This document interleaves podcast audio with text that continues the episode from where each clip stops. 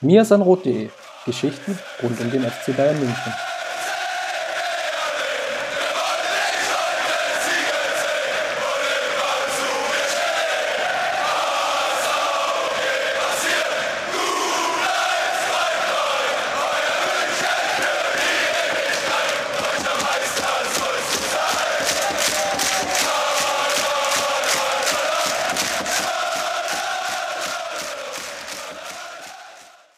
Servus und herzlich willkommen zum sind Rot Podcast. Es ist mal wieder Zeit für eine neue Folge, die 199. Justin, wenn ich richtig mitgezählt habe.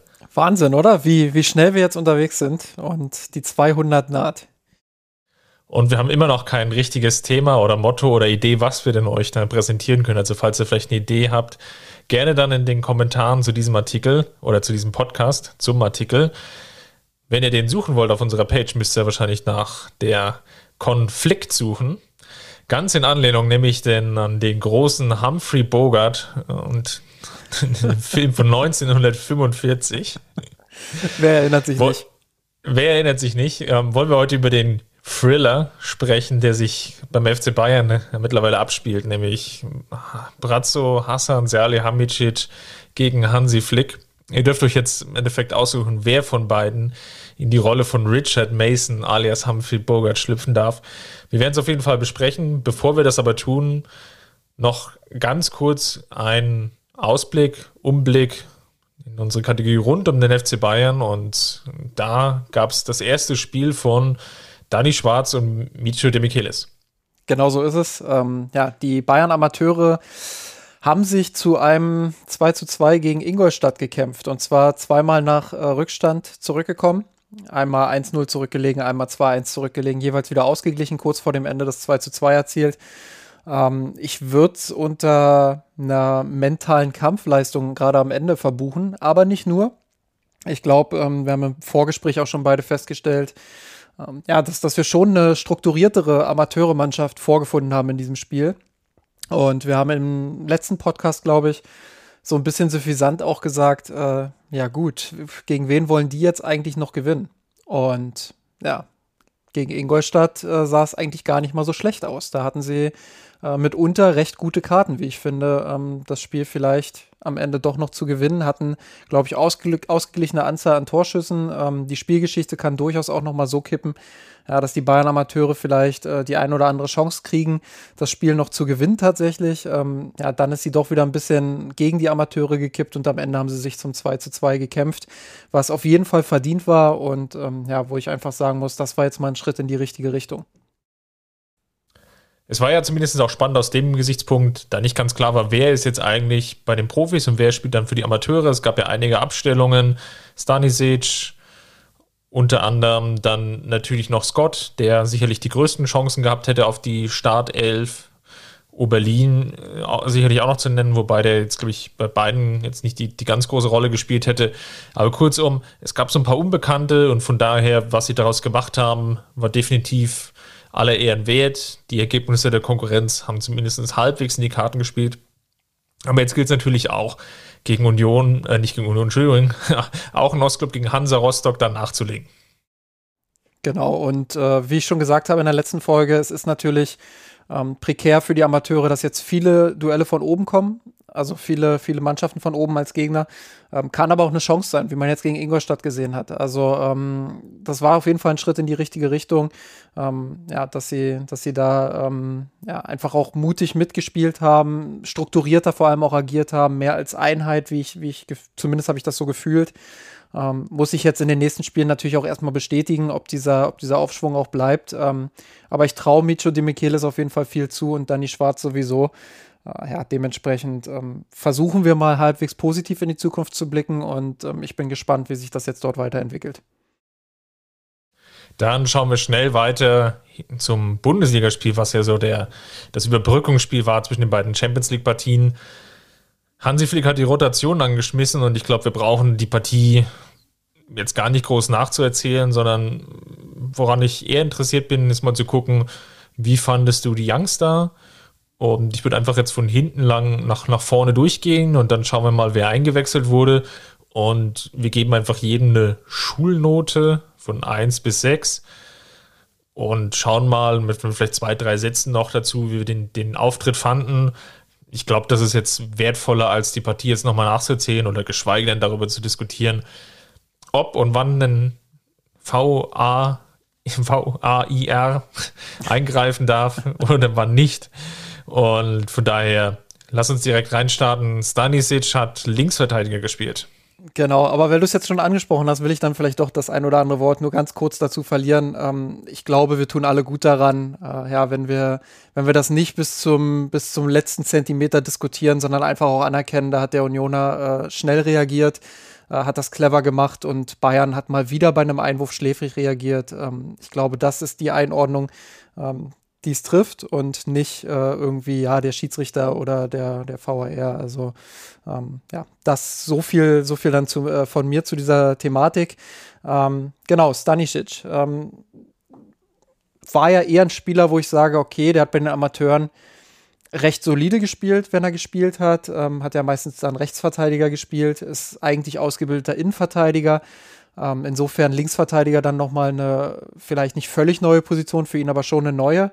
Ähm, und das dann gleich auf diesem Niveau gegen, gegen eine sehr aggressive Unioner Mannschaft, die natürlich auch ähm, sich so ein bisschen Stanisic ausgeguckt hatte als, ähm, als jemand, den es dann auch mal gilt zu attackieren. Ähm, ja, dementsprechend hat er es äh, meiner Meinung nach ganz gut gemacht. Ähm, ist halt ein Spieler, der bei den Amateuren jetzt nicht so richtig auffällig geworden ist und auch keiner, wo man sagt, äh, ja, in den nächsten Jahren wird der wird er zu 100 Prozent bei den Profis spielen. Ähm, ich glaube, der Weg zum Bundesliga-Niveau ist noch recht weit bei ihm. Ähm, aber in dieser Mannschaft, in dieser Konstellation und so wie er dort gegen Union gespielt hat, war das äh, ein sehr, sehr sauberer Auftritt. Ähm, hat kaum Fehler gemacht, hat vorne sogar die ein oder andere Chance gehabt. Ähm, hätte er fast sogar ein Tor gemacht nach einer Ecke. Ähm, also äh, ein rundum gelungener Auftritt seinerseits, finde ich. Ähm, ist jetzt nicht unbedingt nach, nach oben rausgestochen, aber eben auch nicht nach unten, konnte gut mithalten. Ähm, jetzt ist natürlich die Frage, gebe ich die Schulnote im Kontext dessen, dass er, dass er ein Jugendspieler ist und dass er von den Amateuren kommt, oder gebe ich die Schulnote im Kontext aller anderen Spieler? Das äh, wäre vielleicht noch gut zu wissen.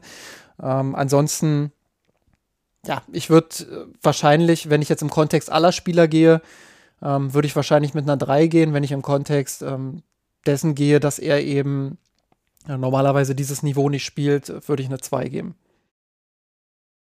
Ja, das ist sicherlich eine Bewertung, auf die man sich einlassen kann. Ich hätte jetzt gesagt, generell eine, eine Note 3. Einmal sich ein bisschen verschätzt in der ersten Halbzeit bei einem Luftzweikampf. Das war eigentlich dann fast die größte Chance im Spiel für Union, als sie einen, Kopfball hatten, den ja, mal zu platziert waren, den konnte Neuer gut parieren. Natürlich war es jetzt offensiv für ihn auch schwierig, weil es einfach jetzt auch nicht seine gewohnte Seite war. Ansonsten aber relativ stabil in der Kette gestanden, nicht groß ausgespielt worden. Also ich glaube, mit seinem Auftritt kann man definitiv zufrieden sein. Von daher Note 3 passt für mich. Wie sieht es denn aus mit Thiago? Also dem Dantas. Ähm, ja, haben mir viele Augen drauf geschaut, auch wegen der ganzen Vorgeschichte, die da leider auf seinem Rücken so ein bisschen ausgetragen wurde. Ähm, ich fand, dass er, dass er ein ordentliches Spiel gemacht hat, dass er schon gezeigt hat, ähm, dass er technisch über Qualitäten verfügt, dass er schon auch ein besonderer Spieler werden kann, äh, was das angeht. Hat den einen oder anderen guten Pass gespielt, wie ich finde, sich auch das ein oder andere Mal ganz gut in einer engen Situation gelöst. Ähm, immer auch äh, sehr bemüht darum gewesen, ähm, ja, die Kombination aufrechtzuerhalten. Ich glaube, was recht deutlich wurde gegen Union war, ähm, dass er gegen den Ball nicht die Intensität hat, die, die in Hansi Flicks Spiel jetzt gerade vonnöten ist. Ähm, und dass er körperlich natürlich einfach benachteiligt ist im Vergleich ähm, ja, zu, zu den meisten anderen Spielern. Und ähm, das fiel ihm so ein bisschen auf die Füße. Ähm, will ich aber auch nicht zu hart bewerten. Ähm, auch deshalb, weil er jetzt nicht den, den allergrößten Rhythmus hat, hat er bei den Amateuren jetzt ähm, auch nicht so viele Spiele gemacht, wenn ich jetzt nicht komplett auf dem falschen ähm, Weg irgendwie bin. Ähm, dementsprechend, äh, ja, ich, ich würde ihm wahrscheinlich auch ähnlich wie Stanisic im, im Gesamtkontext der Mannschaft eine 3 geben ähm, und sagen, das war schon in Ordnung, waren jetzt aber nicht extrem viele Ausreißer nach oben. Ja, ich glaube, sein Kombinationsspiel hat mir ganz gut gefallen. Da waren einige gute Ansätze, wie er gerade aus dem Zehnerraum dann teilweise Dinge auch initiiert hat, auf engem Raum. und dann wirklich versucht hat, auch den Durchstecker zu spielen und teilweise auch gute Verbindungspässe zwischen den Linien drin gehabt. Also das waren so die positiven Sachen, wo ich dachte, ja, das kann man sich halt schon anschauen.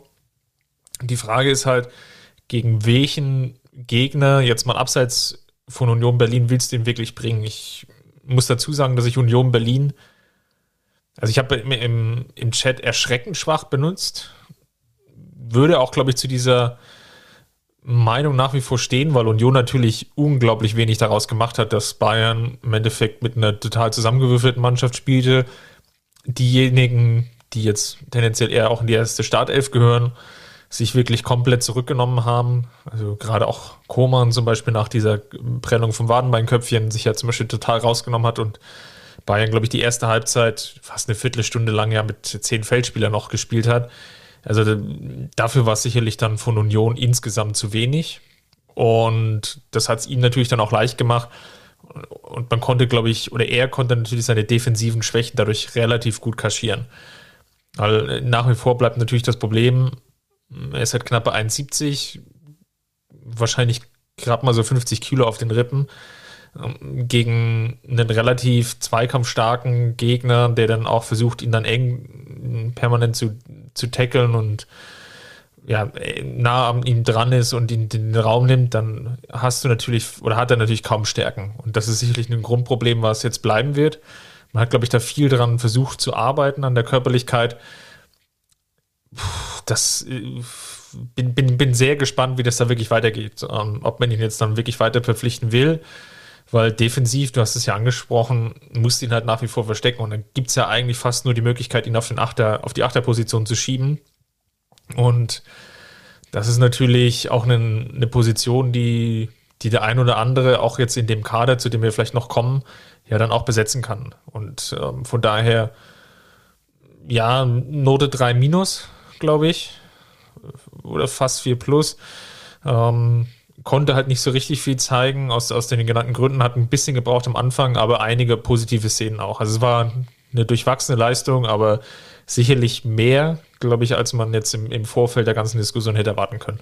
Muss natürlich auch dazu sagen, dass es jetzt nicht seine Stammposition war. Ne? Also er hat eine Zehnerposition ja. gespielt vorne, ähm, was jetzt nicht unbedingt das ist, was er was er normalerweise spielt. Ähm, habe jetzt noch einmal die Statistiken mir auch angeguckt.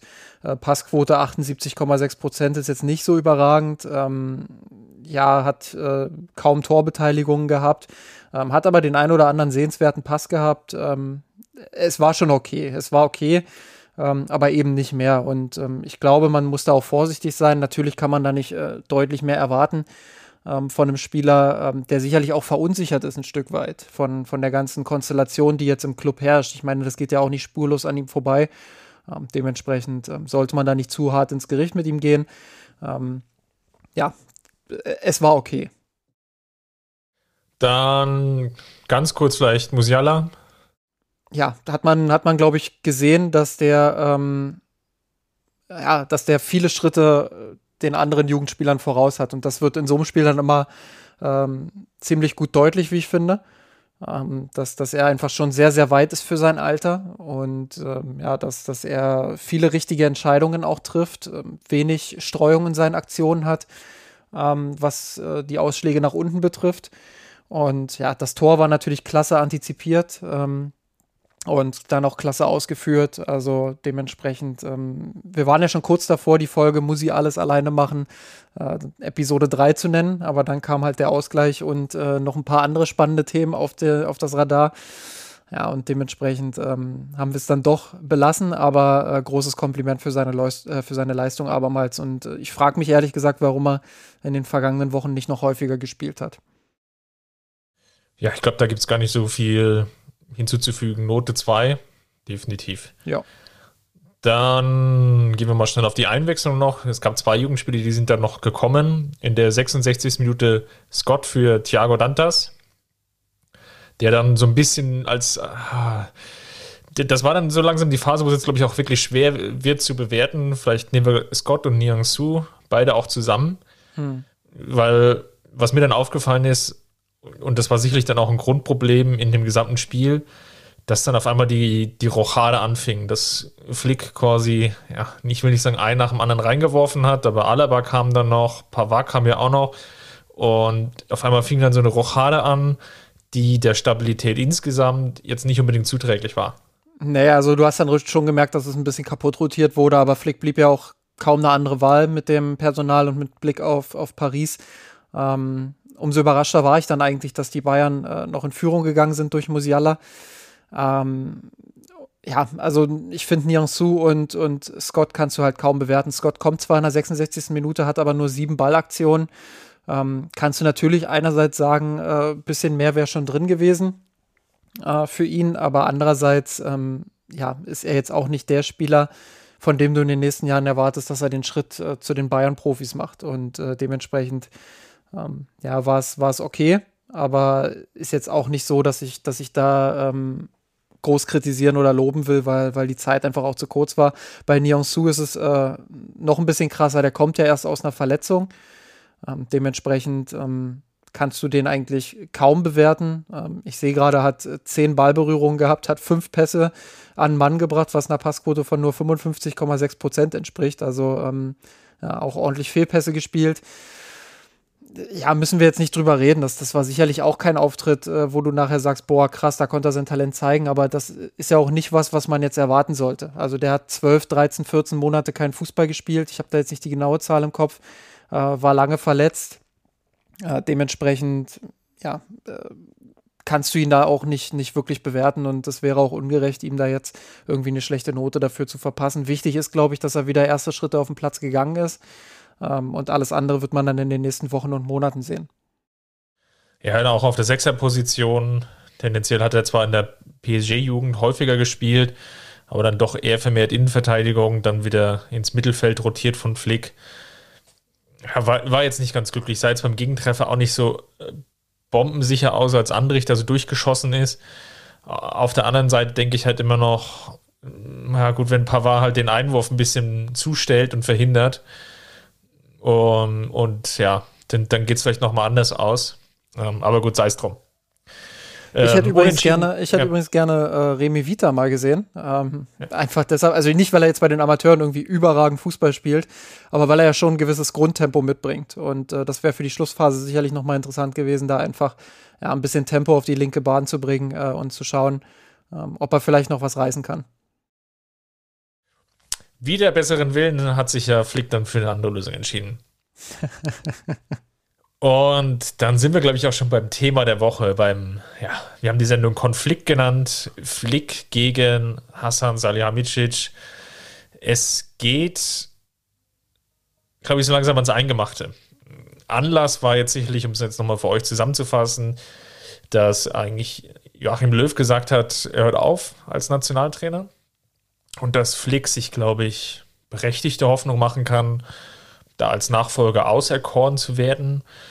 Gibt jetzt auch Stimmen, die ihm nachsagen, nachdem er ja aufgehört hat beim DFB als Co-Trainer, dass er eigentlich schon die Hoffnung hatte, ja, direkt dann der Nachfolger zu werden. Ist jetzt vielleicht auch eher Mythos als dann wirklich Wahrheit. Und natürlich Joachim Löw jetzt dann doch relativ lange jetzt noch im Sattel saß.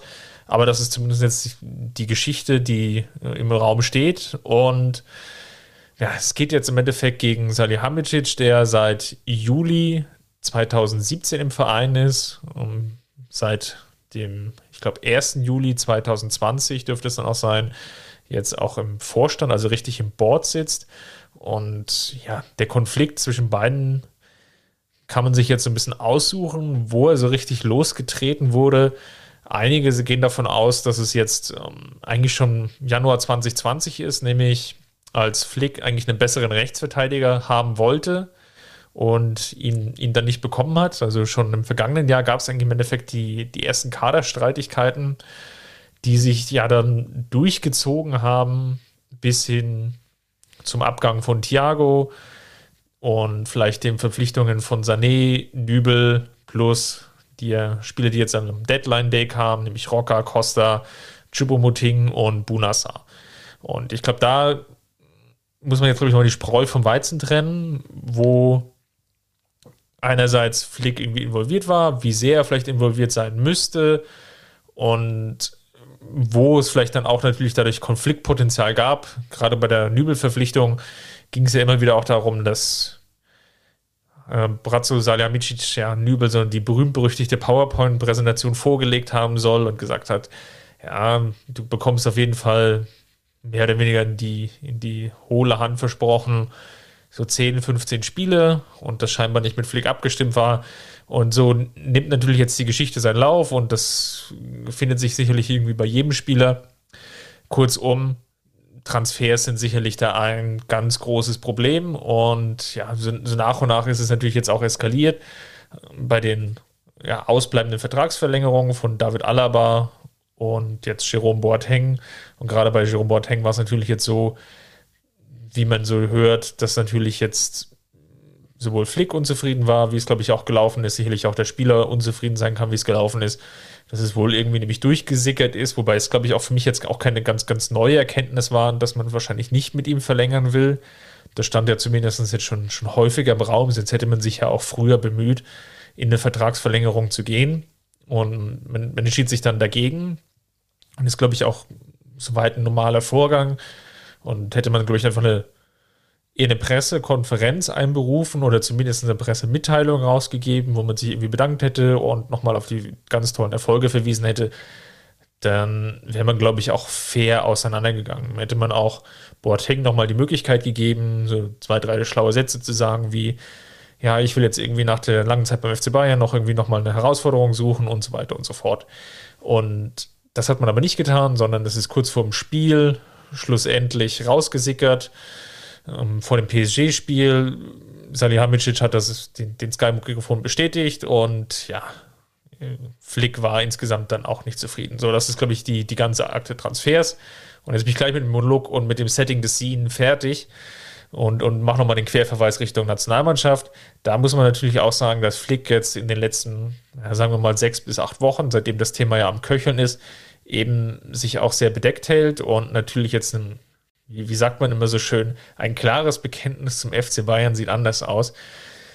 Er sich da auch natürlich sehr zurückhält und ähm, immer wieder sowas sagt wie, ja, er ist jetzt Trainer beim FC Bayern und dann auf die Nachfrage, also schließen Sie es kategorisch aus, dass Sie Nationaltrainer werden wollen oder nächste Saison Nationaltrainer dann sind dann eher mal ausweicht und sagt, ja, ich bin aktuell Trainer beim FC Bayern. Also kurzum, man, man kennt ja dieses Spiel, äh, dann Dinge, die man vielleicht vorhat, dann nicht so sagen kann oder nicht sagen will.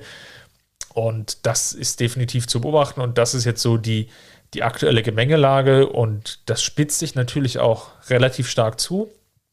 Glaube ich, also beide Themen und vielleicht finden sich auch noch die, die ein oder andere oder das ein oder andere Thema mehr und da wird auch viel in die Körpersprache hineingelesen so dass man als neutraler Beobachter oder Anführungsstrichen neutraler Beobachter sich jetzt eigentlich so langsam die Frage stellt, muss es jetzt wie in so einem Film dann die entscheidende Schlacht geben und es kann nur einen Sieger geben?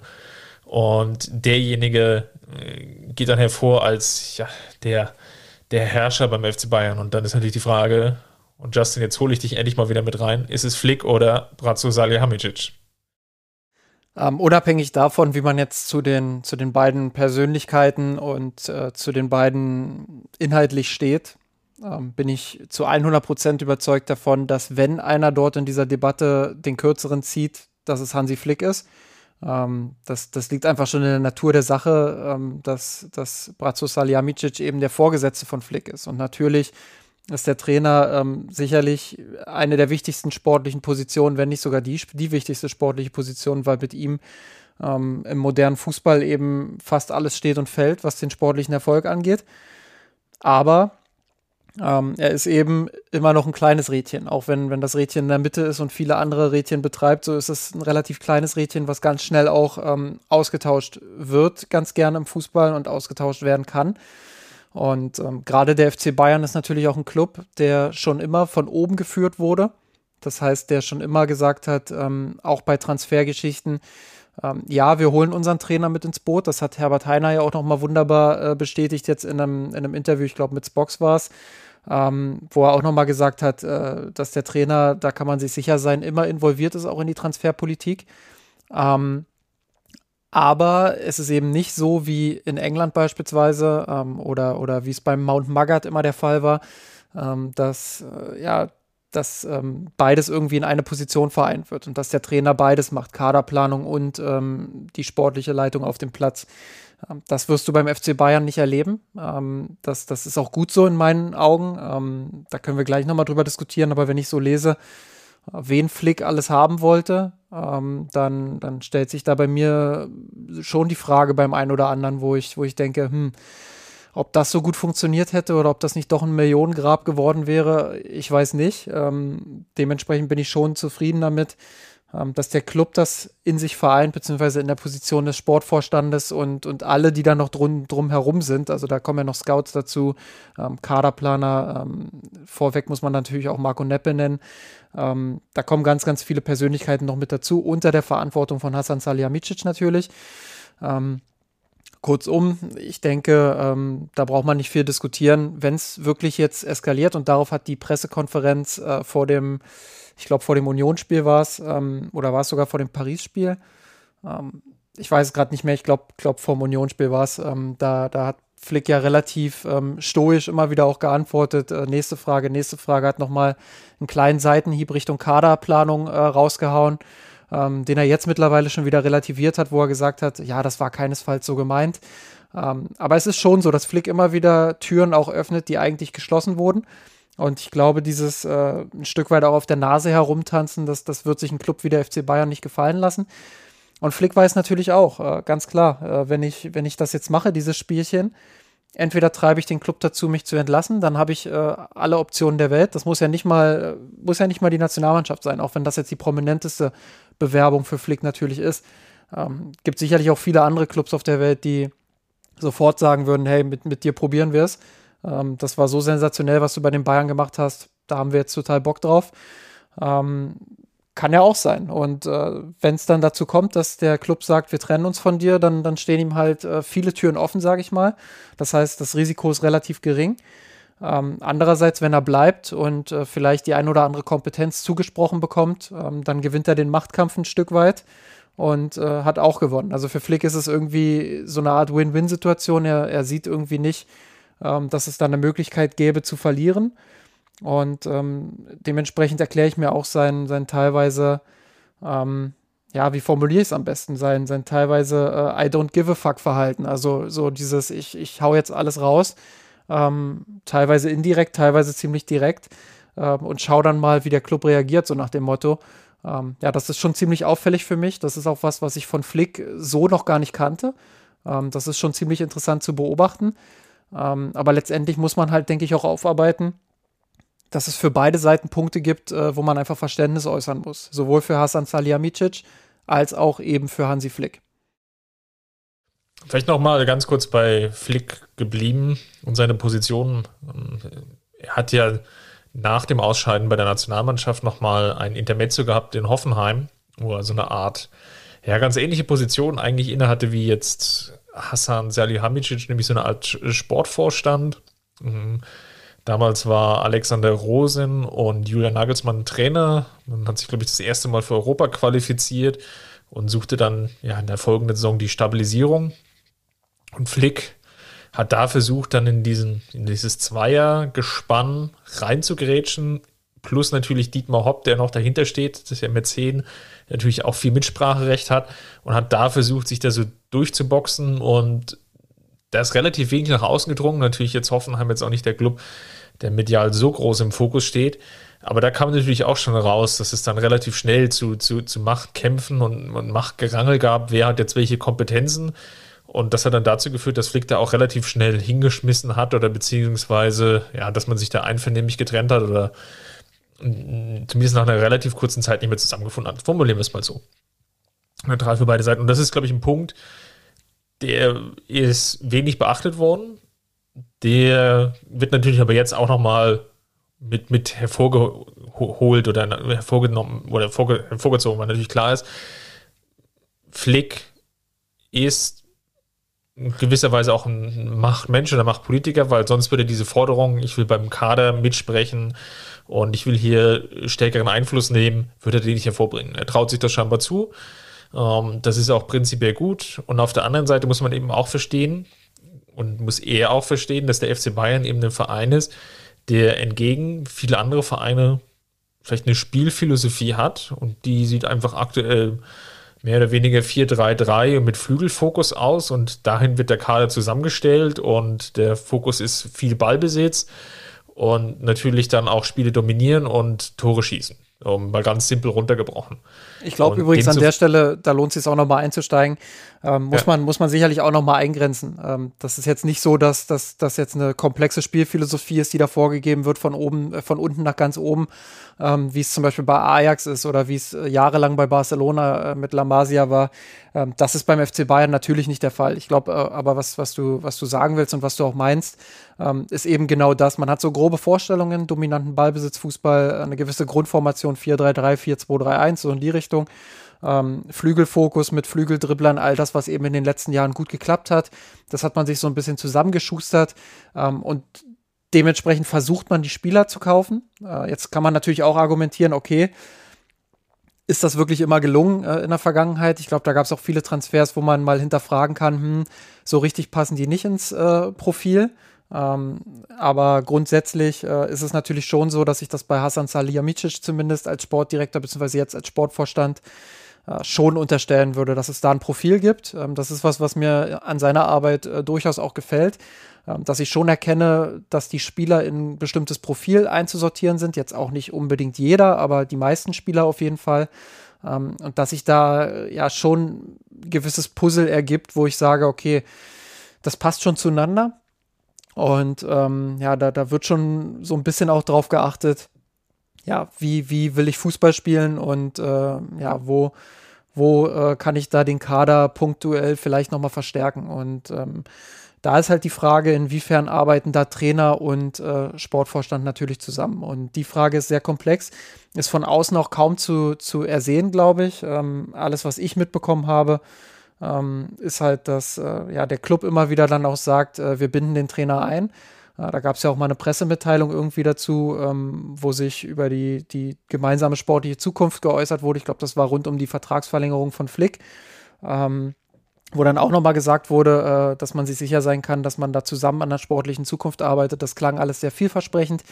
Ähm, und jetzt kommt halt diese, diese Debatte, die vor allem Flick ausgelöst hat, ähm, wo immer wieder dann auch medial herausgehoben wird, ähm, dass er sich noch mehr Rechte bei Transfers wünscht. Und äh, ich tue mich da sehr schwer, wirklich auch ein Urteil zu fällen, weil einerseits verstehe ich seinen Wunsch natürlich. Ähm, beim einen oder anderen Transfer kann man durchaus mal hinterfragen, ähm, ob das jetzt das ist, äh, was zum Flickfußball passt. Ähm, andererseits, äh, ja, muss man, muss man schon auch sagen, ähm, ich weiß nicht, was er sich da extrem mehr wünscht. Und ich weiß auch nicht, wenn ich jetzt sehe, welche Spieler er sich teilweise gewünscht hat ähm, oder wo kolportiert wird, dass er sie sich gewünscht hat, äh, ob die so gut in das Gefüge reingepasst hätten oder ob die gut zu dem gepasst hätten, ähm, was Flick auf dem Platz sehen will. Ähm, das, da, da bin ich mir bis heute nicht so hundertprozentig sicher. Und deshalb auch die Aussage vorhin, ich, ich bin sehr zufrieden damit, ähm, dass der Club das von oben handelt.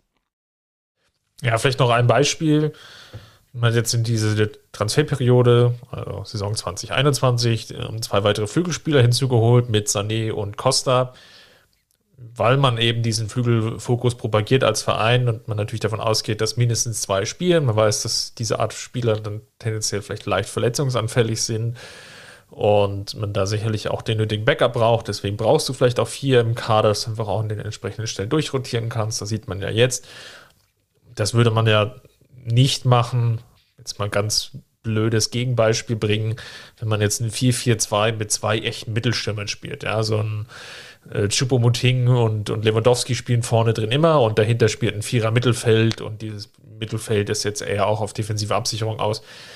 Sucht euch aus, liebe Hörerinnen, aber ne, einfach so diesen Kontrast einfach mal aufzuzeigen, wo vielleicht eine Formation ist, wo vielleicht gänzlich ohne Flügelspieler spielt und dann eben die Formation, wie wir es jetzt aktuell haben, mit ja, mindestens zwei, manchmal hat der Flick sogar drei Flügelspieler dann aufgeboten, einen dann im Zentrum.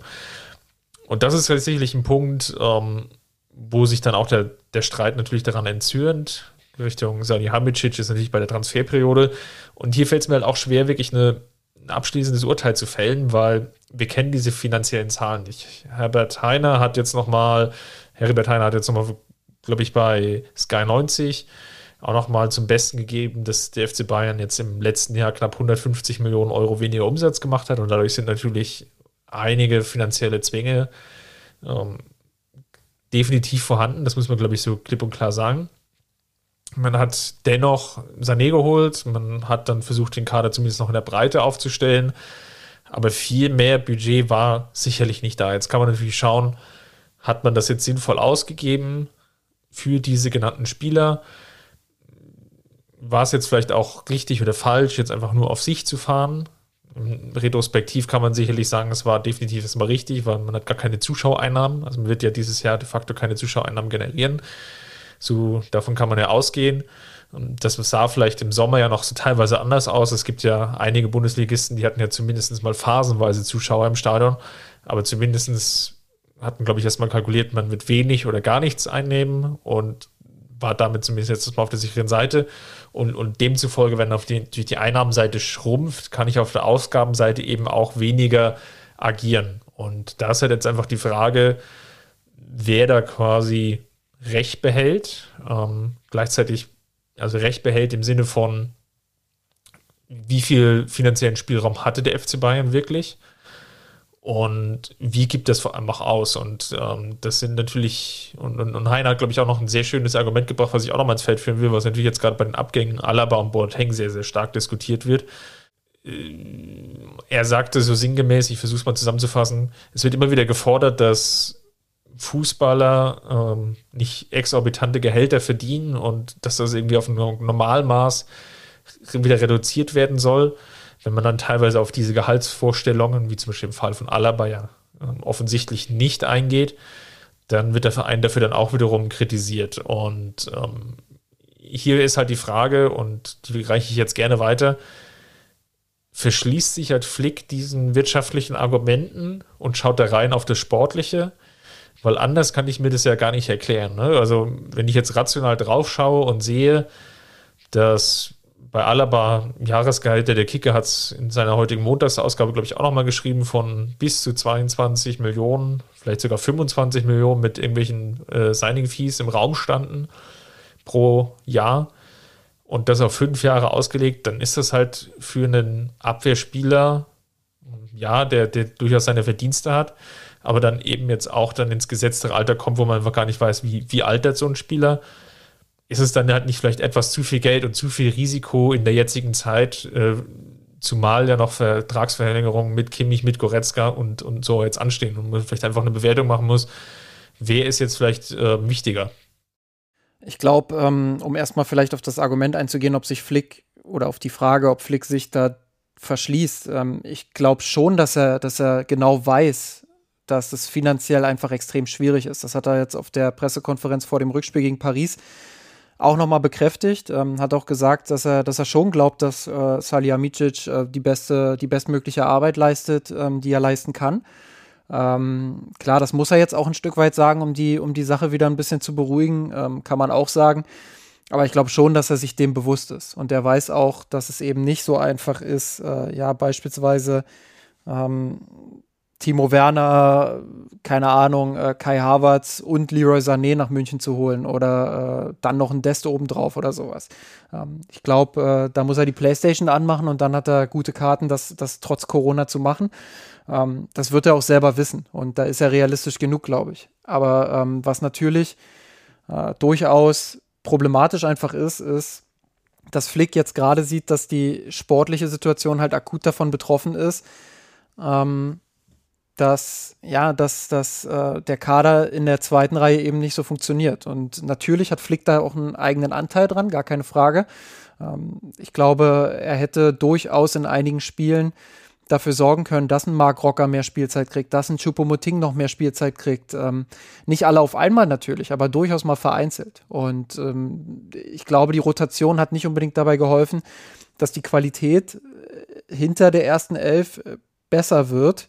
Äh, dementsprechend ähm, ja, hat er schon auch seinen Anteil. Aber ich kann auch verstehen, dass er ein Stück weit frustriert ist, dass er die Neuzugänge sieht und äh, dass er im Training einfach auch merkt, boah, der Weg ist extrem weit für die. Und äh, ich glaube, bei allem, was Flick aktuell öffentlich so, so sagt, und äh, ja, auch wenn das Profibereich ist, ähm, glaube ich, darf man nicht vergessen, dass er aktuell ähm, vielleicht auch ein Stück weit einfach frustriert ist von der Situation. Ähm, dass, es, dass er einfach merkt, dass das geht extrem an die Substanz, auch bei ihm selbst. Ähm, und da kann ich mir schon vorstellen, ja, dass vielleicht das ein oder andere dann mal rausrutscht im Eifer des Gefechts, ähm, wo er sich dann nachher denkt, ah, hätte ich mal lieber nicht gesagt. Und ähm, rhetorisch ist Flick jetzt nicht unbedingt als der bekannt, ähm, ja, der, der ewig vorbereitete Statements irgendwie ähm, von der Stange lässt. Ähm, gut, er ist jetzt auch nicht als Hitzkopf bekannt, keine Frage, aber ähm, ja, also ich glaube nicht, dass er jetzt als rhetorischer Profi in die, in die Geschichte des, des FC Bayern eingehen wird. Und ähm, rein fachlich betrachtet, betrachtet hat er natürlich einen Punkt, wenn er sagt, ähm, hinter den ersten 12, 13 Spielern, da fehlt einfach ein Stück weit die Qualität. Das ist gar keine Frage. Aber wie du jetzt äh, auch anhand von Heiners Argumentation und anhand von eigenen Argumenten auch festgestellt hat, hattest, ähm, ist es halt auch so, dass Salihamidzic da auch ein Stück weit die Hände gebunden sind. Und ähm, wenn du Bayern Qualität verpflichten willst oder gar musst, ja, dann, dann ist es natürlich extrem schwer mit dem Budget, was dir da im Sommer zur Verfügung stand. Und wir kennen die Zahlen nicht, aber wenn Heiner sagt, dass das ist begrenzt gewesen, ja, dann, dann äh, kann man dem schon Glauben schenken. Ähm, ja, dann ist es einfach brutal schwer, äh, den Kader da, da in der Breite äh, so zu verstärken. Und ähm, jetzt habe ich so lange geredet, dass ich den zweiten Punkt äh, in, deinem, in deinem Satz schon wieder vergessen habe. Sehr schön, nicht schlimm. Ich war ja einfach nur darauf hingewiesen, ja, wer da wie die, die Argumente im Endeffekt gegeneinander aufwiegt. Lass uns mal nach, nach vorne schauen. Ähm, oder vielleicht noch einen Zwischenschritt. Salih Hamicic bekommt jetzt, also zumindest jetzt meiner Wahrnehmung nach, glaube ich, das, das, das größte, die größte Breitseite einfach dafür ab und will nicht sagen, dass er jetzt die Hauptschuld angetragen bekommt, aber zumindest was ich jetzt auf der ähm, Twitter-Bubble so nachlese. Und ich glaube, der Kicker hatte so eine schöne Umfrage, wer, wer gewinnt. Eins auch, ja. ähm, ja, oder die, wie man natürlich immer so klickhascherisch unterwegs ist und dann versucht dann noch, ähm, das, das letzte noch rauszuholen aus diesem Thema. Und da waren zumindest die Ergebnisse, die ich gesehen habe, ja deutlich pro Flick. Wir können so ruhig sagen, Spoiler, äh, neun von zehn Leuten würden gerne äh, Hansi Flick behalten und ja, nee, neu, ja und Hans, äh, Hassan Salihamidzic äh, entlassen. Also das war die Frage, wer von beiden sollte bleiben oder wer ist wichtiger. Und ähm, ja, neun von zehn haben halt Hansi Flick auf dem Zettel, der bleiben sollte. Genau, also eigentlich fast jetzt im, im Gegenzug zu dem, was jetzt wir gesagt haben, vielleicht noch, du, du hast jetzt ein längeres Stück über Salihamidzic und seine Rolle beim FC Bayern bei uns im Blog geschrieben ich glaube, die Kernthese, um das mal zusammenzufassen, ist, er macht da sicherlich keinen schlechten Job. Man kann sicherlich Außendarstellung kritisieren dann fängt es natürlich vielleicht auch schon bei beiden jetzt die Probleme übrigens an und da sind sie sehr, sehr, sehr ähnlich. Weil du hast es jetzt auch schon richtigerweise gesagt, dass jetzt Flick auch nicht rhetorisch perfekt aufgestellt ist und Salihamidzic ebenfalls nicht. Und das trägt natürlich dazu bei, dass natürlich vielleicht auch das ein oder andere gesagte Wort, was jetzt nach außen dringt oder was jetzt in, in der Öffentlichkeit getätigt wurde, vielleicht auch gar nicht so gemeint ist oder beziehungsweise einfach nicht dem entspricht, was man, glaube ich, taktischerweise, sinnvollerweise sagen würde. Aber, ähm, um mal bei Sani Hamicic zu bleiben, natürlich jetzt vier Jahre in Verantwortung ist, da fallen einige positive Transfers rein, wenn man mal jetzt auf eher so die letzten drei Jahre schaut. Natürlich Davis, Jamal Musiala fällt in seinen Verantwortungsbereich. Sané wird man jetzt sicherlich mal schauen, wie sich der entwickelt. Ähm, aber gehen wir jetzt davon aus, dass er sich, also hat er jetzt eine prinzipiell ordentliche oder gute Saison gespielt. Wenn er jetzt dann komplett fit bleibt, kann man sicherlich da auch nochmal eine Leistungssteigerung erwarten. Dann fällt vielleicht noch Pavard mit rein, der sicherlich zu nennen ist, der glaube ich, jetzt auch eine ganz gute Saison gespielt. Auf der anderen Seite natürlich auch solche Transfers wie Lucas Hernandez, die unglaublich viel Geld gekostet haben, die sich jetzt oder der sich jetzt noch definitiv beweisen muss und dann ja auch nächste Saison die Chance bekommen. Also auch glaub, das natürlich so, ein, so ein Konfliktpunkt mit Flick nochmal. Ja. Ne? Also muss man auch dazu sagen, äh, Flick ist natürlich daran interessiert, dass die Spieler, die, äh, die dazu geführt haben, dass er diesen immensen Erfolg hat, den vertraut er natürlich auch. Das muss man als, als Außenstehender vielleicht auch mal verstehen, dass, dass er einfach eine erfolgreiche Arbeit zusammen mit, mit Boateng und Alaba hatte. Und die Spieler, gerade Boateng, den kennt er ja schon ewig. Ähm, aber auch zu Alaba natürlich ein extremes Vertrauensverhältnis hat. Und äh, Flick ist eben da, um das Sportliche zu lösen auf dem Platz und äh, ihn interessiert da relativ wenig, wer welchen Vertrag hat und ähm, ja, wer wie viel Geld verdient und wer wie viel Geld verdienen will. Der sagt im Idealfall, äh, verlängert mir die Verträge, dass ich weiter mit diesen Spielern arbeiten kann. Und so kann der Club natürlich nicht denken.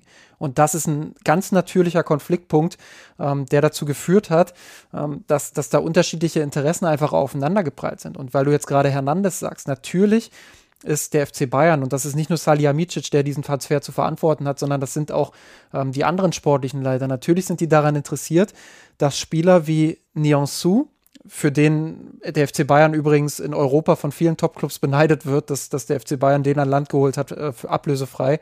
Also Tuchel äh, war beispielsweise sehr sauer als Paris-Trainer, ähm, dass der damals zu Bayern gegangen ist. Ähm, dass der, aber auch Lucas Hernandez und äh, Benji Pavard, der vielleicht auch in der fernen Zukunft, je nachdem, wie man das auf der Rechtsverteidigerposition dann lösen kann, vielleicht auch mal äh, so einen Blick nach innen hascht, ähm, ja, dass die einfach ihre Einsatzzeiten bekommen und dass die sich entwickeln können. Und natürlich ist es so, äh, dass wenn Boateng bleibt, und ich bin, ich glaube, wenn Leute alle Podcasts gehört haben, dann wissen sie auch, dass ich durchaus auch Argumente dafür bringen könnte äh, oder auch schon gebracht habe, warum Boateng bleiben sollte. Aber ich kann das rein aus ja, Kaderplanungssicht kann ich total verstehen, warum man sagt, hey, äh, jetzt müssen wir halt einen Cut machen und äh, irgendwann muss es passieren. Und ähm, aus sportlichen Gründen lieber ein Stück weit früher als, als zu spät. Ähm, und dementsprechend ähm, kann ich schon verstehen, dass man da sagt, man will den Weg dann auch ein, ein Stück weit freiräumen ähm, für junge Spieler, die sich jetzt entwickeln wollen und müssen. Dann lass uns mal nach vorne schauen, wie kann jetzt der Konflikt aufgelöst werden.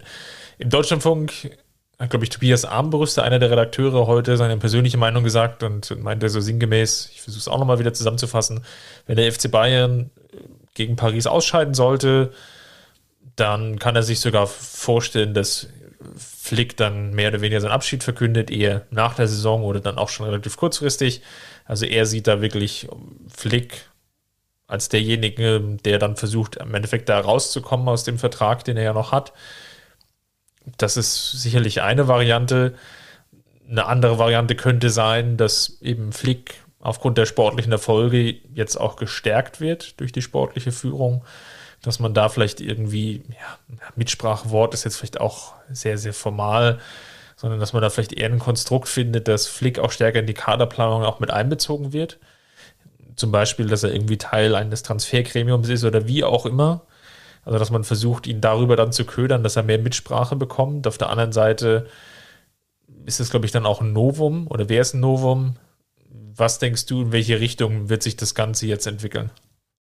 Also ich muss äh, ehrlich sagen, dass ich schon das Gefühl habe, dass da jetzt ein Konflikt entstanden ist, der nicht mehr zu kitten ist und ähm, dass ähm, ja, sich beide einfach so voneinander entfernt haben, auch wenn Heiner jetzt natürlich öffentlich nochmal versucht, das zu beruhigen, wenn die Bayern jetzt auch Interesse daran haben, das nochmal auf diesem Weg irgendwie zu beruhigen. Ich glaube, das wird nicht gelingen, weil die Fragen werden immer wieder da sein von den Journalistinnen und ähm, das, das ist auch vollkommen normal und berechtigt.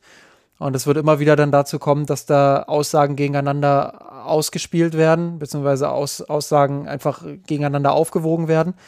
Und ich glaube nicht, dass das ja zu kitten ist. Ich glaube nicht, dass es diesen, diesen Burgfrieden, wie Flick das ja, glaube ich, mal bezeichnet hatte, ähm, dass es den noch ein zweites Mal geben wird. Ähm, vielleicht geschauspielert, aber ich glaube, dass es intern ähm, darauf hinauslaufen wird, dass sich äh, die Wege trennen und dass der FC Bayern ab Sommer einen neuen Trainer braucht ähm, ja, ich, ich, bis vor kurzem habe ich wirklich auch noch so dran festgehalten an, an der Option, ja, vielleicht will Flick einfach wirklich ein Stück weit mehr Macht und äh, vielleicht gibt ihm der FC Bayern das und dann am Ende ähm, ist alles gut. Und ähm, wenn man das jetzt mal runterbricht, eigentlich ist es ja eine komplett absurde Situation. Natürlich gibt es da Reibereien. Ich habe das ja gerade am, am, Beispiel Innenverteidigung ähm, mal versucht darzulegen. Und natürlich kann man auch beide Seiten verstehen, aber grundsätzlich war doch die Zusammenarbeit zwischen Flick und Salihamidzic in den letzten Jahren, anderthalb Jahren, überaus erfolgreich. Und beide haben viele Dinge richtig gemacht. Und äh, da, da wäre es doch zumindest von außen betrachtet eigentlich ein einfaches zu sagen, komm, lass uns einen Kompromiss finden, lass uns einen, Mittelweg finden. Und äh, dass beide dazu anscheinend nicht in der Lage sind, ja, das, das ist ein bisschen schade, ehrlich gesagt, weil die Zusammenarbeit zwischen den beiden durchaus Potenzial gehabt hätte, wie ich finde. Ähm, sonst wäre der Club auch nicht so erfolgreich gewesen.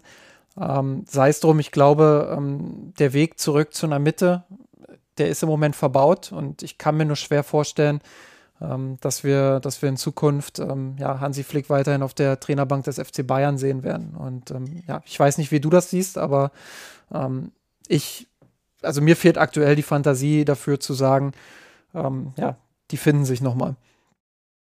Ich habe auch keine Idee, wie das jetzt ehrlicherweise weitergehen soll. Und sehe es eigentlich jetzt auch schon kommen, dass es natürlich immer stärkeren Einfluss jetzt auch auf das sportliche Geschehen haben wird oder haben kann. Im, im Worst Case werden sicherlich gleich nochmal drei, vier Minuten auf das Paris-Spiel verwenden.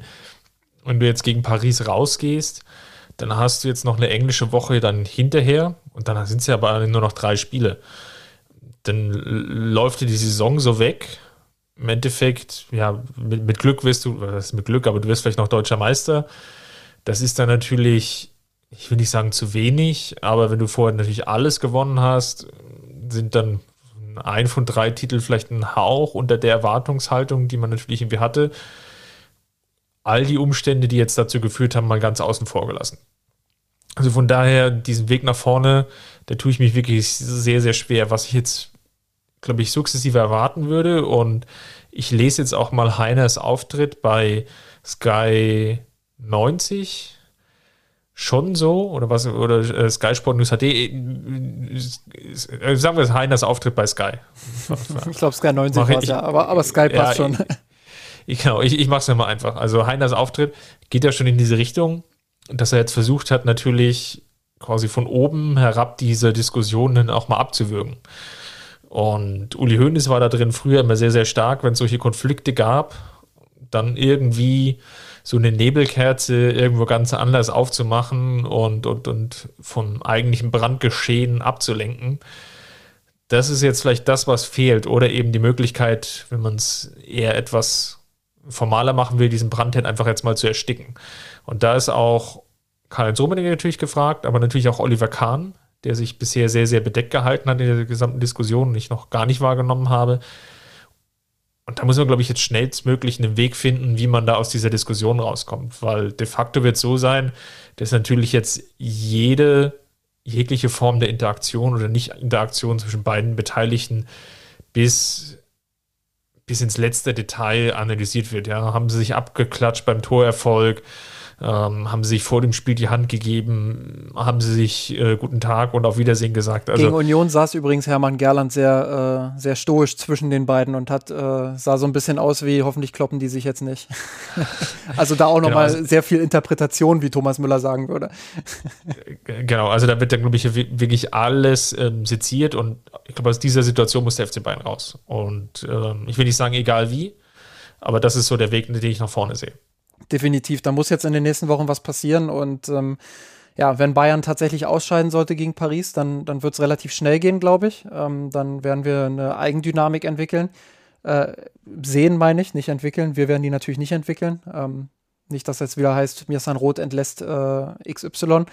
Ähm, aber ja, also ich glaube, da wird sich eine Eigendynamik dann draus entwickeln und äh, das wird relativ schnell gehen. Da bin ich bei dem Redakteur vom Deutschlandfunk. Ähm, wenn Bayern weiterkommt, wird man natürlich interessiert sein daran, ähm, ja, die Ruhe irgendwie anders reinzubringen ähm, und, und wieder so einen vermeintlichen Burgfrieden aufzurufen.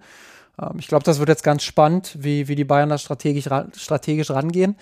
Ähm, ich finde auch insgesamt die Konstellation ziemlich spannend, muss ich sagen. Ich habe das ähm, unter anderem auch bei einem, bei einem Gastgespräch ähm, bei Sky letzte Woche gesagt, dass ich äh, das ganze, das ganze Machtgefüge beim FC Bayern, das, das scheint sich ja aktuell so ein Stück weit auch zu verschieben. Dadurch, dass Hoeneß in den Hintergrund rückt äh, oder gerückt ist ähm, und, und Oliver Kahn jetzt nach und nach ähm, die Macht von Rummenigge in Anführungsstrichen übernehmen soll. Ähm, das ist ja nicht so, dass die beiden eins zu eins für Uli Hoeneß und Rummenigge in den Verein rutschen und äh, das Gefüge bleibt komplett gleich, sondern mit, diesem, mit dieser Veränderung entsteht ja auch äh, gewissermaßen eine kleine Verschiebung der Hierarchien. Und ähm, das ist durchaus interessant zu beobachten. Ähm, interessant beispielsweise auch, dass, dass Oliver Kahn sich aktuell äh, ja, ziemlich bedeckt hält, was das angeht.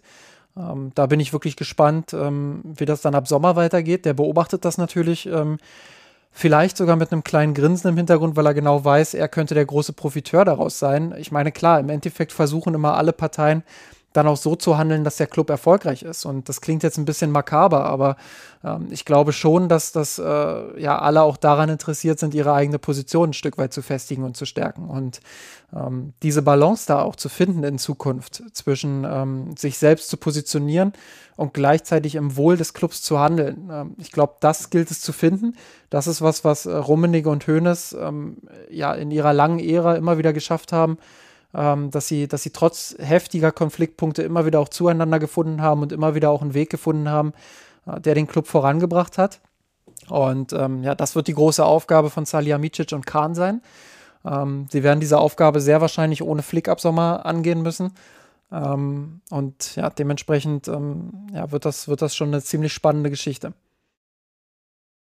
Dann zum Abschluss nochmal ganz kurz auf das Paris-Spiel geschaut. Wir hatten ja relativ lange jetzt in unserem vorherigen Podcast über die, das Hinspiel gesprochen. Jetzt hat sich so ein bisschen Rauch und Nebel gelichtet. Ich frage dich einfach nur, glaube ich, eine Frage und dann schauen wir mal, ob wir noch, noch, noch eine Anschlussfrage brauchen. Wie schafft es der FC Bayern am morgigen, wir nehmen Montagabend auf, äh, Dienstag es in die nächste Runde ins, äh, ins Halbfinale, Entschuldigung?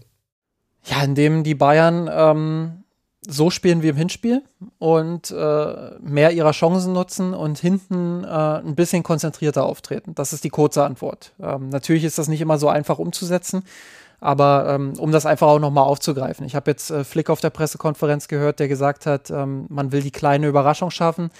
Ähm, hin und wieder lese ich auch äh, von viel, viel Pessimismus rund um den FC Bayern, ähm, wo dann teilweise schon geschrieben wurde äh, in sozialen Netzwerken, dass, dass die Bayern Wunder bräuchten, um weiterzukommen. Ich würde ehrlich gesagt überhaupt nicht so weit gehen. Selbst eine kleine Überraschung ist mir fast schon zu übertrieben. Ich glaube, der FC Bayern braucht eine normale, konzentrierte Leistung, um Paris zu schlagen. Ähm, dann ist natürlich die Frage, wie hoch schaffen sie es, Paris zu schlagen. Ähm, ich glaube, in 19 Spielen in dieser Saison haben sie es geschafft, ähm, drei Tore zu schießen und das Spiel zu gewinnen. Wenn mit Paris das 20. dazukommt, dann, ähm, ja, dann, dann sind die Bayern schon mal mindestens in der Verlängerung. Und ähm, das sollte das Ziel sein, drei Tore zu erzielen. Ähm, ich glaube, Thomas Müller hat die Marschroute gut vorge vorgegeben. Man sollte nicht von Anfang an mit der Brechstange agieren, aber man sollte natürlich versuchen, äh, auf ein schnelles Tor zu gehen, Paris schnellstmöglich äh, zu verunsichern auch. Ähm, ich glaube, die Bayern müssen ihr Glück in der Offensive suchen. Das, da sind sie im Moment stark. Klar, hinten ähm, sind sie nicht sattelfest, das wissen wir. Aber ähm, es ist jetzt auch nicht so, dass Paris mich extrem beeindruckt hätte. Klar, sie, sie machen diese drei Tore und wie sie sie machen, das mitunter dann auch äh, schon ziemlich stark, gerade von Neymar und Mbappé. Gar keine Frage. Aber ist jetzt auch nicht so, dass sie die Sterne vom Himmel gespielt haben. Und die Einladungen der Bayern waren jeweils auch ziemlich deutlich.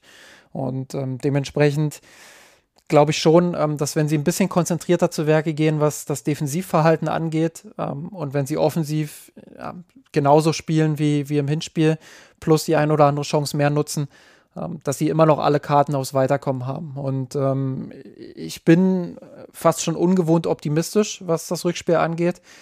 Ähm, einfach weil ich glaube, ja, dass, dass die Bayern äh, ja, eine überragende Leistung auf den Platz bringen werden und dann wird man am Ende sehen, wofür es reicht. Äh, klar, ich glaube, Tobi hat das heute bei uns ähm, im, im, Slack ganz gut geschrieben. Es kommt in so einer Situation natürlich auch immer ein bisschen darauf an, wie die Bälle fallen. Und äh, ein bisschen Glück brauchst du immer, ein bisschen Spielglück. Ähm, gar keine Frage, das gehört dazu.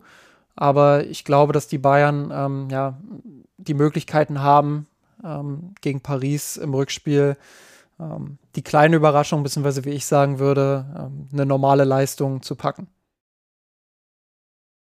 Ja, was, also vollkommen d'accord. Ich glaube, es kann natürlich nur über die Offensive gehen und wenn der FC Bayern weiterkommt, dann eigentlich aus meiner Perspektive sicherlich nicht mit einem 0 zu 2 oder beziehungsweise 2 zu 0 aus Münchner Sicht, sondern sicherlich eher wahrscheinlich über die Variante drei Tore, also eher einen 3 zu 1 oder eben dann einen Sieg vielleicht mit zwei Toren Vorsprung, ähm, ja, mit, oder mit einem Tor Vorsprung, damit mit, mit vier erzielten Toren.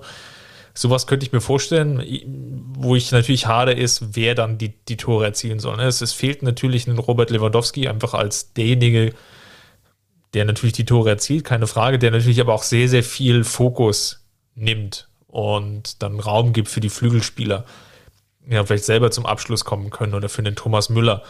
Und da ist natürlich jetzt Choupo-Moting, ohne jetzt zu nahe zu treten wollen, natürlich jetzt nicht die ganz, ganz gleiche Preisklasse und das ist natürlich jetzt schwierig, den zu ersetzen. Auf der anderen Seite hat das Hinspiel gezeigt, äh, es gab unglaublich viele Abschlusssituationen und Chancen und auch Paris muss natürlich gucken, wie sie jetzt mit den abermaligen Verletzungen umgehen.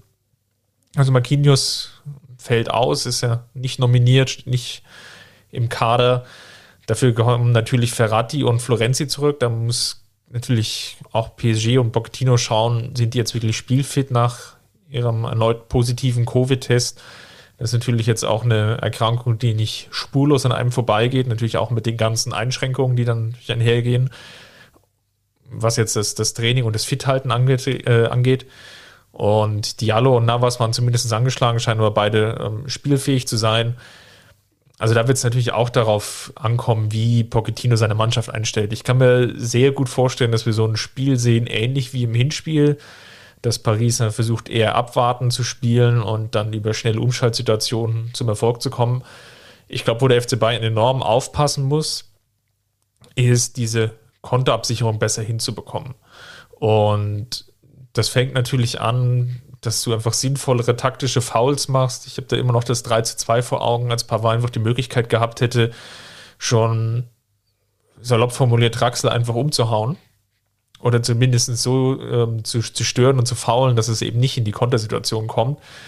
Wer Bunazar zum Beispiel gegen Union gesehen hat, ich, ich will nicht sagen, dass er es mustergültig gemacht hat und ähm, es gibt sicherlich noch bessere ähm, Situationen oder Möglichkeiten, diese Situation aufzulösen, indem ich den Ball eben nicht gewinne, wenn ich schon in den Zweikampf komme, aber wenn ich eben nicht in den Zweikampf komme, dass ich dann entscheide, dann doch richtig taktisch zu faulen. Und das fehlte halt und dadurch sind auch diese Situationen entstanden. Und man braucht, glaube ich, einfach eine Antwort im Zentrum gegen Neymar im Mittelfeld dass er dann nicht wieder schalten und walten kann, wie er wollte. Und da wird natürlich jetzt Kimmich und sehr wahrscheinlich, so wie es aussieht, Alaba natürlich jetzt eine Hauptrolle zukommen. Und diese richtige Balance zu finden zwischen Abwehr und Angriff wird, glaube ich, essentiell werden. Und man darf natürlich dann ab einem gewissen Punkt auch nicht den Kopf verlieren. Was natürlich dann auch sehr schnell passieren kann. Ne? Gerade wenn du jetzt aus Münchner Sicht vielleicht wieder fünf, acht, zehn Abschlüsse hast und, und das Tor will einfach nicht fallen dass du dann natürlich noch die nötige Ruhe hast.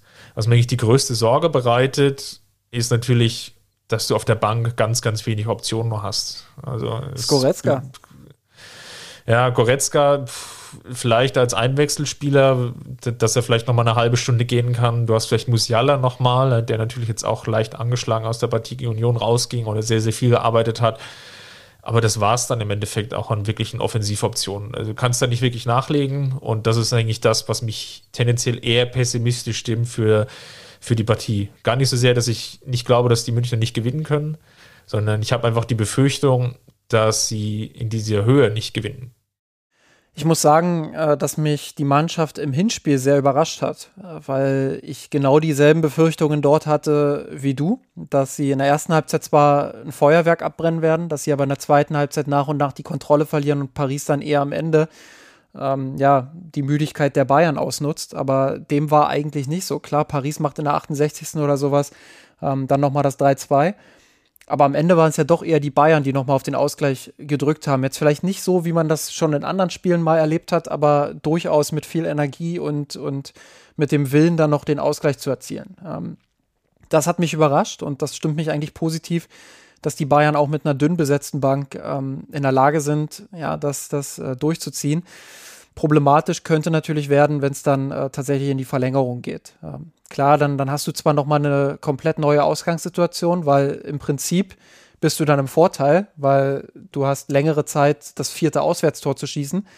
Und ähm, wenn es 3-2 steht und Bayern geht in die Verlängerung, macht das 4 zu 2, ja, dann äh, ist jedem klar, Paris braucht zwei Tore und braucht unbedingt den Ausgleich, weil wenn sie nur das 3 zu 4 machen, ist Bayern weiter. Ähm, und dementsprechend, ähm, ja, durchaus eine äh, ne Konstellation, die mich zwar auch besorgt, aber nicht hauptsächlich. Und ähm, ich kann mir schon vorstellen, ähm, dass vor allem die Anfangsphase sehr entscheidend wird. Ähm, geht Bayern in den ersten 10 Minuten, 15 Minuten, sei es 20 Minuten in Führung mit 1 zu 0, äh, könnte Paris vielleicht ins Nachdenken kommen. Und ich glaube, das wäre ganz, ganz wichtig. Ähm, ich glaube, Bayern muss auch versuchen, Gegentore, sollten sie dann fallen, auszublenden. Sie müssen versuchen, psychologisch das Spiel immer auf ihre Seite zu ziehen. Das heißt, wenn sie 1-0 führen und den Ausgleich kassieren, dass sie dann schnellstmöglich auch das 2 zu 1 machen. Und äh, je mehr Tore die Bayern dann auch erzielen, umso mehr kommt Paris vielleicht auch ins Nachdenken und ins Schwimmen.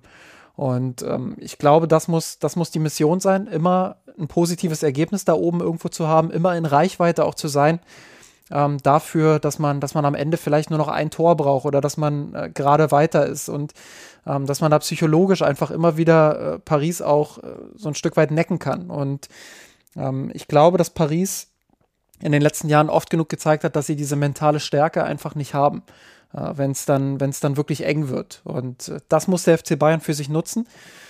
Da wird ganz, ganz viel auch vom Spielglück abhängen, gar keine Frage von der Chancenverwertung. Ähm, aber ich traue den Bayern mit all ihrer Abgezocktheit ähm, das durchaus zu und äh, muss sagen, dass ich sehr, sehr gespannt bin ähm, und eher Vorfreude empfinde, als, als dass ich irgendwie äh, Sorge empfinde vor diesem Spiel.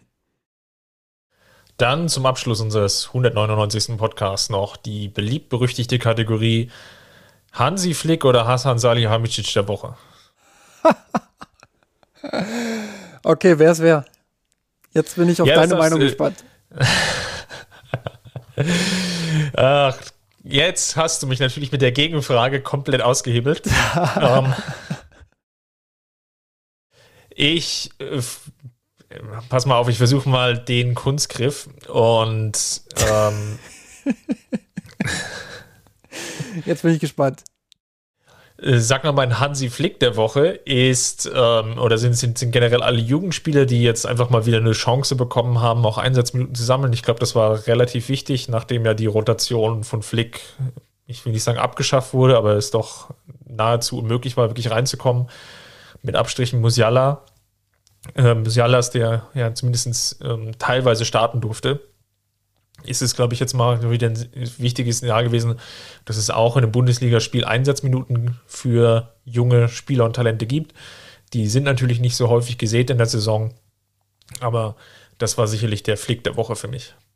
Mein Herbert Heiner der Woche ist äh, Herbert Heiner, weil er ähm, meiner Meinung nach äh, mal wieder bewiesen hat, welch ähm, sachliche, ruhige, analytische Art ähm, er an den, an den Tag legen kann. Das ist rhetorisch, ähm, ist das äh, ja, ein Niveau, was, was ich beim FC Bayern so schon ganz, ganz lange, wenn überhaupt mal irgendwann, vielleicht Matthias Sammer kommt da noch ran, aber ähm, rhetorisch ist das ganz, ganz hohe Schule und ähm, da lohnt sich wirklich, äh, alles aufzusaugen, was, was der Mann sagt. Ähm, natürlich nicht äh, einfach blind aufzusaugen, sondern schon auch zu überlegen, warum sagt er manches.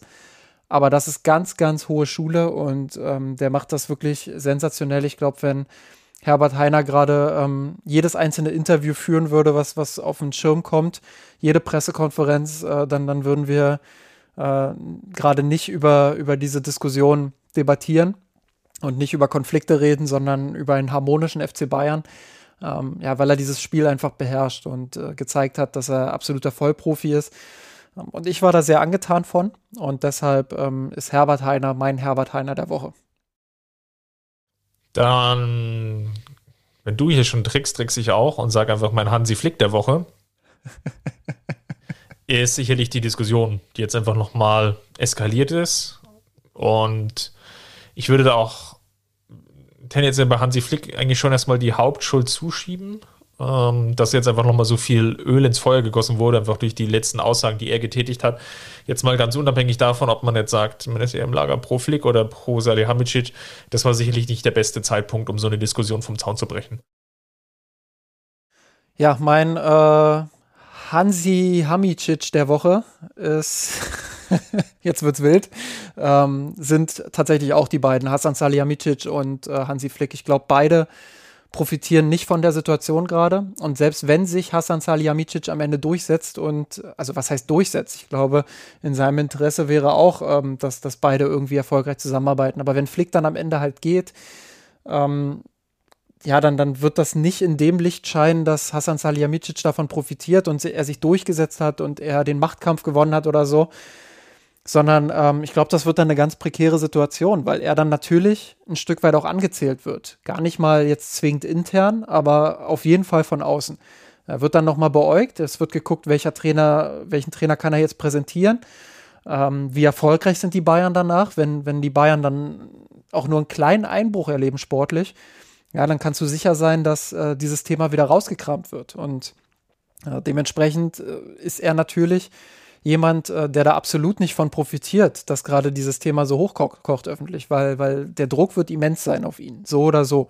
Und ähm, ja, dementsprechend ähm, ja, ist es schade, dass es dazu kommt öffentlich. Ähm, stimmt dir bei Hansi Flick vollkommen zu. Ich glaube auch, unabhängig davon, äh, dass ich das wirklich verstehe. Ich verstehe ja seine Intention und ähm, ich kann auch nachvollziehen, dass er als Trainer einfach gerade extrem unzufrieden mit der Situation ist. Ähm, aber wie wir es auf, aufgearbeitet haben, ähm, ist vieles davon halt auch einfach verständlich und nachvollziehbar. Und ähm, ich hätte mir da auch ein bisschen mehr Feingefühl von Flick erhofft und ähm, finde es ein bisschen schade, dass er das öffentlich jetzt so äh, durchgeritten hat. Ähm, am Ende werden wir sehen, ob er dann zum DFB geht. Ähm, dann ist für mich auch relativ klar, ähm, dass das ein gewolltes Spiel von ihm war. Äh, hätte ich so von ihm ehrlich gesagt nicht erwartet. Aber ja, es ist schade. Und äh, beide sind für mich ähm, ja, die, die Hansi Hamicics der Woche. Dann haben wir auch das Thema, glaube ich, wieder ausführlich erörtert. Ich hoffe, es hat euch gefallen. Es ist natürlich immer schwierig, so ein Thema wirklich ja dann nochmal alles auf den Tisch zu legen. Wir haben versucht, das so breit gefächert wie möglich zu machen, damit ihr euch einfach ein eigenes Bild machen könnt, liebe Hörerinnen. Und an der Stelle ja, vielleicht auch nochmal äh, zu, zu dem Artikel, den du vorhin erwähnt hattest, wo ich ja auch nochmal äh, Salihamidzic äh, so ein bisschen unter die Lupe nehme. Ähm, da wird dann teilweise auch drunter kommentiert, ähm, dass ich den einen oder anderen Punkt ja vergessen hätte. Ich glaube, ähm, natürlich, das ist so. Man vergisst immer zwangsläufig irgendwelche Punkte. Das wird auch in diesem Podcast jetzt so sein, der mittlerweile äh, über eine Stunde läuft. Ähm, ihr seid herzlich eingeladen, eure Punkte natürlich dann auch nochmal zu teilen. Ähm, ich finde, da wurde auch sehr, sehr viel Sinnvolles nochmal unter den Artikel geschrieben. Ähm, vollumfänglich wird man das nie betrachten können. Ich glaube, zwangsläufig läuft es immer auf eine Selektion der Argumente hinaus. Äh, das ist ganz normal und ähm, dementsprechend einfach auch der Hinweis, äh, wenn euch was gefehlt hat, dann, dann diskutiert das gern äh, in aller Sachlichkeit unter dieser Podcast-Folge. Genau, das wäre jetzt der Querverweis nochmal gewesen. Also haben wir ja auf missenrot.de nochmal einige Artikel jetzt in den letzten Tagen rund um das Thema veröffentlicht, also namentlich vor allem du, aber auch einen ganz, ganz netten Einwurf noch bekommen von Alex, der sich zum Beispiel mal auseinandergesetzt hat mit der Defensive von Hansi Flick. Also warum hat der FC Bayern der Saison schon über 50 Gegentore kassiert, was natürlich jetzt auch wieder ein Grundproblem war beim Spiel gegen Paris, aber vielleicht auch gegen Union Berlin.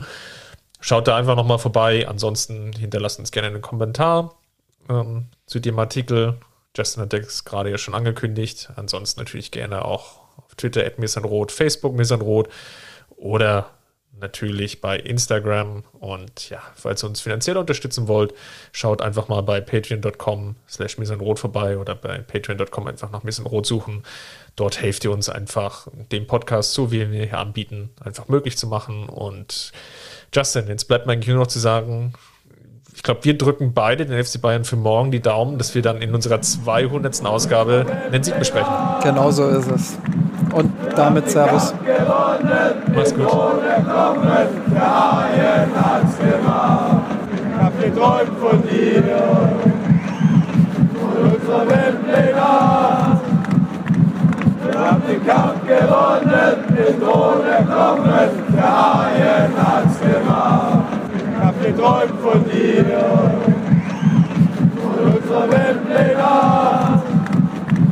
Wir haben den Kampf gewonnen, den Thron erkommen.